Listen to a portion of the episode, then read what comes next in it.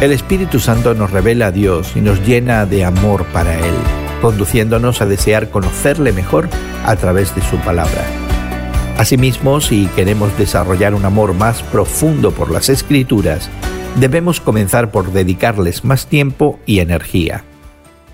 Hoy en la palabra, el Salmo 1 muestra como una persona que se deleita en la ley de Dios, medita continuamente en ella, busca su guía y la obedece constantemente. Tal persona es verdaderamente bendecida y feliz.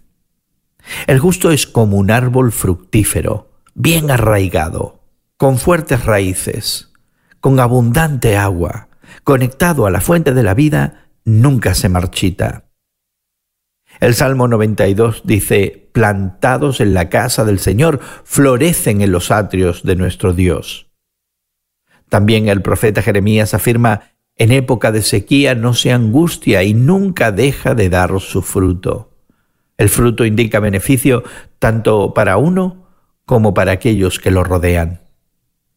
Un árbol floreciente es una imagen poderosa de la vida cristiana bien fundada. Si te sientes inspirado, considera dibujar o pintar alguna imagen de un árbol frondoso o busca varios a tu alrededor y tómale una foto pensando en tu vida como cristiano. Ofrece tus observaciones y meditaciones también como un acto artístico de adoración.